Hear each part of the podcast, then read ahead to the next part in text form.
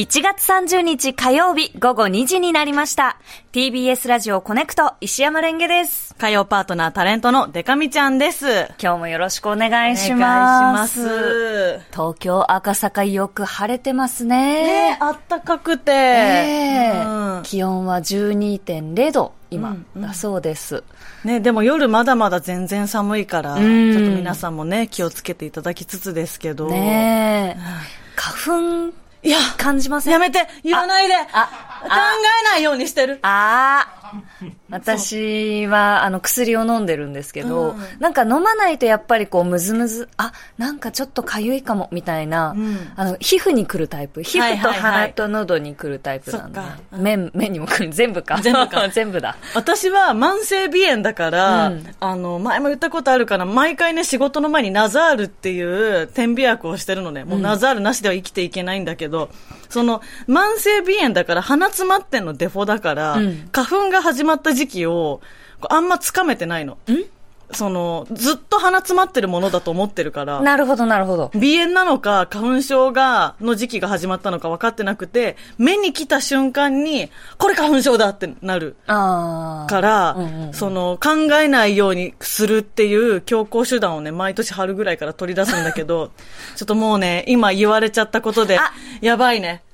ムズムズしてきた気がする。あ本当にうん。ごめんななんかね、この、さ、病は気からって言うけどさ、うんなんかそんなことないって思うのね、正直。その、うんあの、気の持ちはもちろんあるけど、絶対にその病自体には原因があるわけじゃん。だからね、あの、何を私は花粉を毎年見て見ぬふりしてるんだろうって毎年思うんだけど、ちょっとやばいね。ねうん、今聞きながらムズムズしてる人多そう。そうだよね。うんいや、思ったのよ。その、こう、このさ、電波にうん、この花粉、まあちょっと花粉って聞くだけでムズっとするかもしれないから、以降、KF、あ、KF。KFN。のこの話題をするときに、いやなんかこう聞いちゃったから来たよっていう人なんかいるよなーと思って。そう。なんか気持ちってすごいさ、うん。大事だよね。ねえ、うん。いや、なんか、気持ちで思い出したんですけど、うん。この間、あの、お友達がうん。家に何人かこう遊びに来てくれることになって、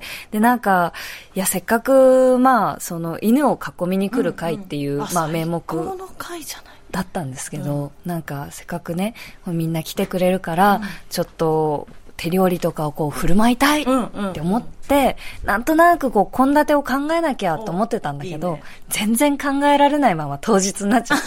うんうん。まあまあ、ね。でも、パパッと作ってね、それも嬉しいんじゃない？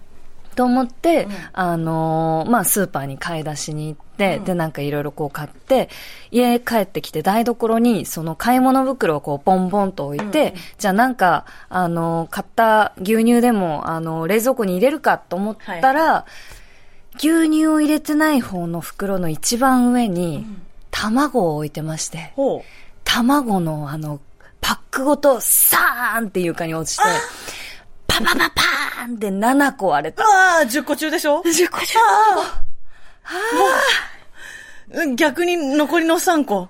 ありがとう。う。うん、本当に。本当に。すごい3個だな、奇跡の3個だなと思ったんだけど、うんその。まあ、パックの中で割れたから、ああの、まあ、黄身そのものは、黄身と白身はまあ大丈夫だったんだけど、うんうんこれはなんかちょっとお客さんに出すのはなと思って、うんうんとりあえずその回の間中、ずっとこう、あの、避けておいて、うんうん。あの、ボウルに入れて置いといたんだけど、やっぱ卵が割れるとさ、本当に気落ちしちゃうよね。わかる。うん。なんか、しかもさ、その卵ってさ、勝手に割れないじゃん。そう。当たり前なんだけど。そうなの。すごいこの、これ私はレンゲちゃん追い込もうと思って言ってるわけじゃないんだけど、うん。卵って一人でに割れないからさ、うん。余計にこう、あ、あの時の自分っていうのがあるし、ある。うん。うん。あと本番前にちょっとそのさ、スーパー行った時の、うん。こう、何？買ったものの入れる順番そうそうそう。の話してたけど、卵って全然下でいいもんね、本当はね。なんか上に入れたくなるんだけど、うん。あの、力分散するようになってるもんね。うん、ケースのあのケースがね。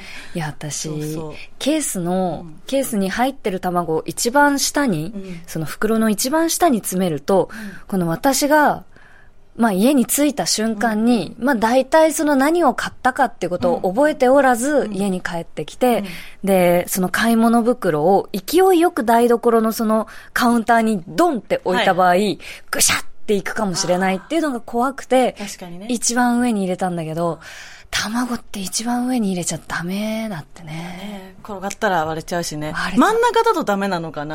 どうなんだろう。か力の分散的にさ、うん。こう10個の卵が並んでてあうん。のプラスチックのケースがあるから、うん。一番下でもこう大丈夫とかがあるわけじゃん、うんうん。真ん中だと逆にクッてなって割れちゃうとかあんのかな？どういうこう力点視点力点作用点的なねどうなってんだろうね。んかいろいろ言うじゃん。うんうんうん。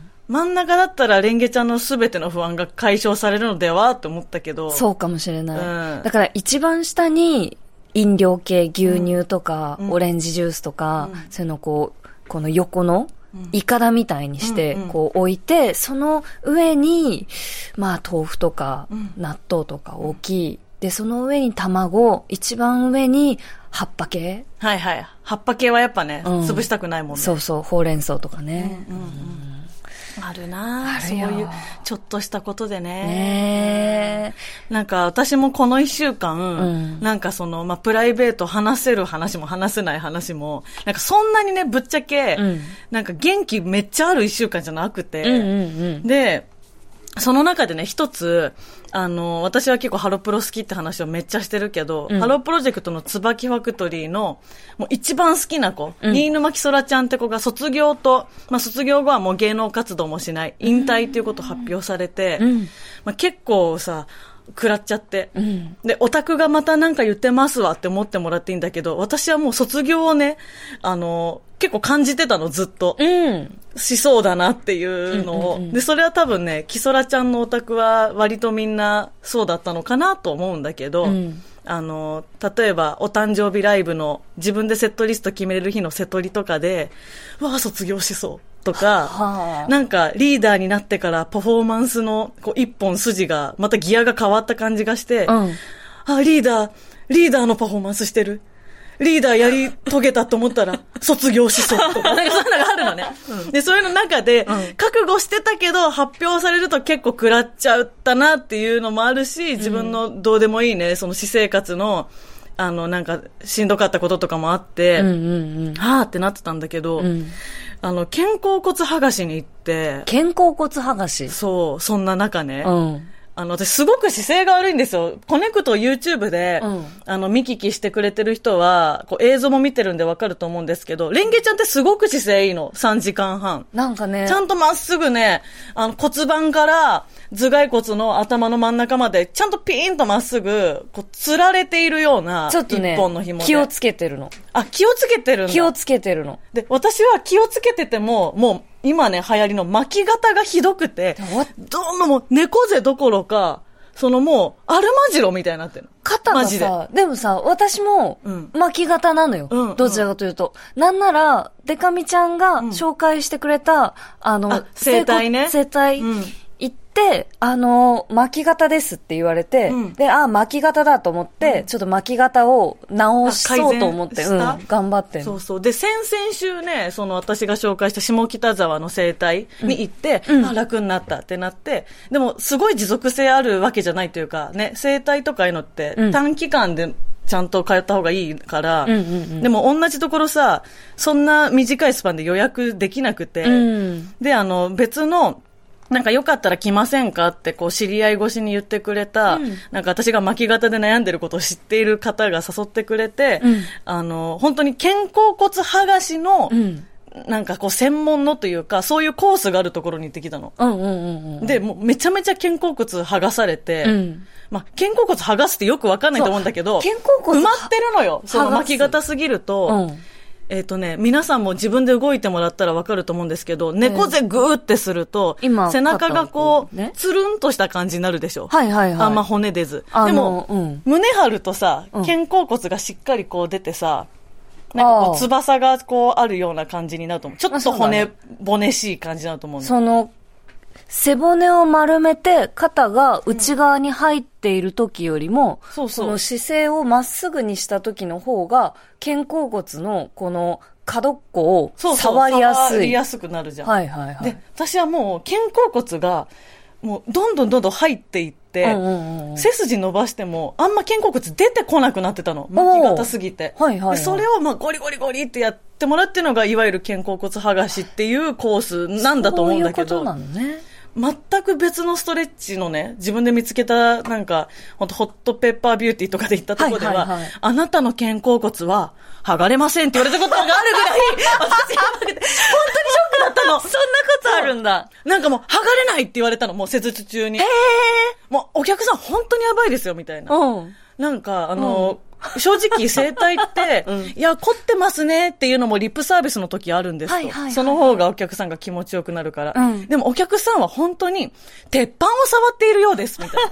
言われて、で、あなたの肩甲骨は剥がれませんって言われたこともあったから、ちょっと不安だったんだけど、うん。あの、見事に剥がしていただきまして、ええ。で、もうそっからやっぱ自律神経とかね、整うし、あと、いい姿勢を取ること自体が辛かったんだけど、んうんうん。いい姿勢を取ること自体は、あの、辛くなくなったの。うんやっぱ普段の習慣あるからすぐ猫背になるけど、いい姿勢取った時にどっかの筋が無理してる感とかがなくなって、うんすごくよくって、まあ、いつも通ってる整体も初めて行った場所も。うんうんだからさ、こんな、推しメンの卒業引退発表もあってさ、プライベートでもいろいろ思うことがある中でさ、んすやすや寝てさ、うん。普段私5、6時間しか寝ないのね。うんそれが当たり前なの。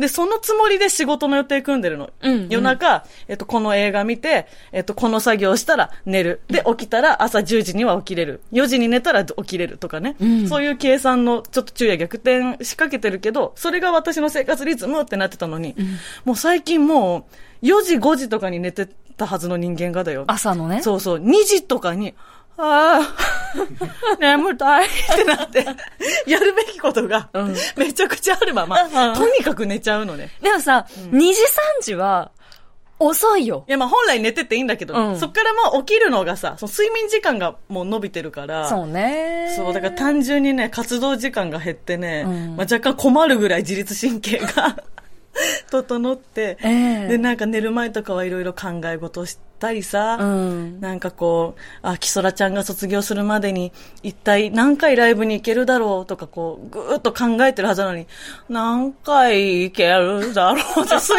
すやじゃないんだよって思うの自分で。待って、ちょっと今さ、三輪明宏さん入った？ちょっと入ってた。うんああ、何回ルンルンってなってないけど、そうか、本当にね、なんか体って不思議だなと思って単純なんだなって。いやでも今日、デカミちゃんと会って、あ、なんかデカミちゃん今日も元気そうだなと思いながら喋ってたけどいっぱいね。寝てるからだね。でいろいろ大変なこともあるまあね、生きてたらね、いろいろありますよね。あるよね。でもこう、なんかマッサージってさ、本当に相性あるじゃん。ある。私、小顔マッサージに、あ,、ああるねの、もう20代、うんうんかな、ぐらいの時にこう行ったの。うんうん。で、それはインスタグラマーの人が、寝るれ、寝れる、はいすごい顔が小さくなる、最高って書いてて、うわー、眠ってる間に顔がシュッとするなんて最高と思って行ったら、うんうん痛い痛い痛い痛い痛い痛い痛い痛いただただ痛い痛かったんだ。頬骨をぐいぐい押されて痛いし、よくわかんない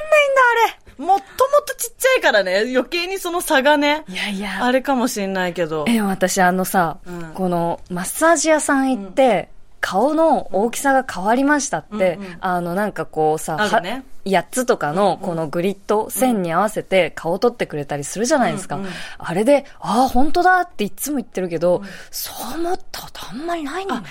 言わされてる感じ？あれわかんなくない？あの気使う感じもあるよな。あるんだよ。そういうとこ二度と行かなくなるね。